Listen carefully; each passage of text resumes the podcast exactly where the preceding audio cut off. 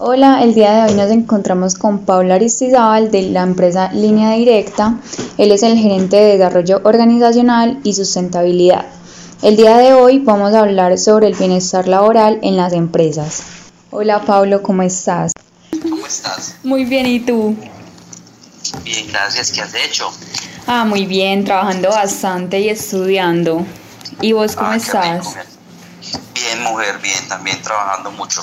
Ah, bueno, me alegra mucho. Eh, Pablo, cuéntame un poquito qué es para ti el bienestar. Bienestar laboral, lo primero es que la persona pueda aparecer tal cual es en su ambiente laboral, con todos sus ámbitos emocionales, intuitivos y espirituales. Claro. Y permitir que nuestra más honda vocación en la vida, eh, que es recuperar nuestra integridad, digamos que el, el- el mundo hoy nos, no- nos disocia, nos vuelve algo esquizofrénicos. Es, si estoy en este ambiente, entonces me tengo que comportar de esta manera. Si estoy en este otro, me tengo que comportar de otro. Entonces, como que la más honda vocación en la vida de todos los seres humanos es permitir recuperar nuestra integridad, tanto interiormente como mediante nuestra conexión con el mundo exterior. Entonces el trabajo se transforma en el vehículo para ayudarnos unos a otros a revelar nuestra grandeza interior y a manifestar nuestra vocación. Yo creo que eso es lo que para nosotros definimos bienestar laboral. Sí, eso es verdad. Y además es un tema que ha tomado mucha fuerza en este tiempo que hemos estado en pandemia. O sea, antes no se veía tanto. Exacto, sí. eh, Lo que pasa es que, la- digamos que la pandemia aceleró un proceso que, que ya veníamos trabajando, trabajando. ¿Por qué? Porque es que eh, la, la gente no estaba siendo feliz en sus trabajos.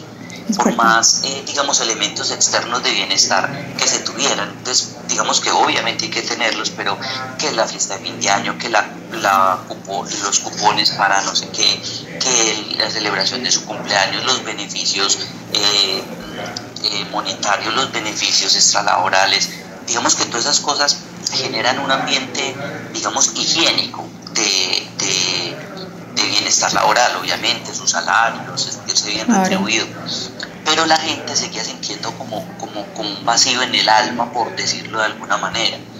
Y al, y al tener ese vacío en el alma, eh, era como, yo no me siento feliz, o sea, ¿pero por qué? Porque es que lo que uno necesita es lograr que las personas se conecten con su identidad, con lo que son, y así con esa identidad, estar ubicados según esa identidad y lograr como esa plenitud. Cuando logran esa plenitud, están en bienestar laboral.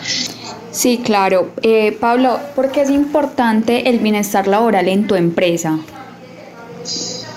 Mira, es muy importante eh, porque es que queremos crear un espacio, eh, un espacio que nos apoye en nuestro camino hacia la plenitud. Eh, porque cuando nos atrevemos a que la gente vaya completa al trabajo, al trabajo, comienzan a ocurrir cosas extraordinarias. Porque cada vez dejamos atrás una parte de nosotros y, ex- y extendimos nuestro potencial. En cambio, cuando nosotros somos capaces de, de generar ese ambiente laboral, la creatividad y la energía se potencian muchísimo. Entonces tenemos gente conectada con el, con el, con el trabajo y al estar conectada con el trabajo desarrollan su potencial, pero no están desarrollando el potencial porque es que hay que cumplir este o aquel objetivo.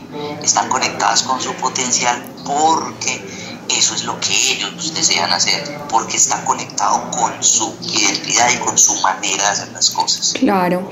Por ejemplo, pues por medio del programa de bienestar, las organizaciones pues tienen en cuenta a sus colaboradores y ellos lo van a agradecer eh, con un buen trabajo.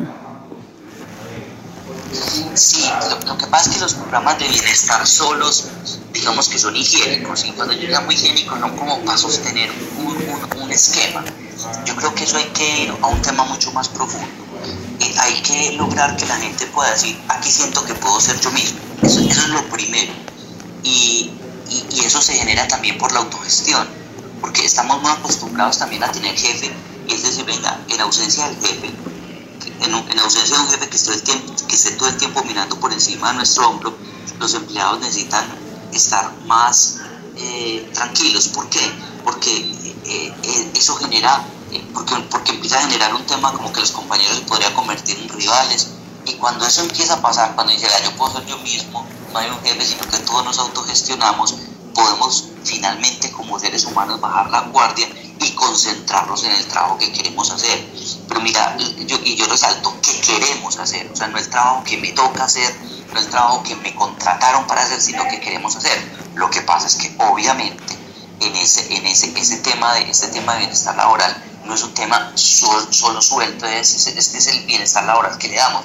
ese tema viene pegado a grandes temas, pues, al tema de reclutamiento, al tema de la incorporación de la persona, cuáles son las capacitaciones, eh, los distintos tipos de capacitaciones, los compromisos de, de pues, todo el tema del horario y la flexibilidad, eh, ese, tipo, ese tipo de realidades que, que, que, van generando una, una, una, un, tema muy importante, la manera como termina el ciclo laboral en, el, en, el, en, la empresa, el propósito eh, compartido que se tiene. O sea, eh, eh, no, esas cosas no pueden ir solas, pues no es un tema de, ni contratemos a alguien de bienestar para que nos, nos monte un programa de bienestar o, tanto, contratemos una empresa para que nos monte un, un, tema de bienestar, eso, eso es artificioso.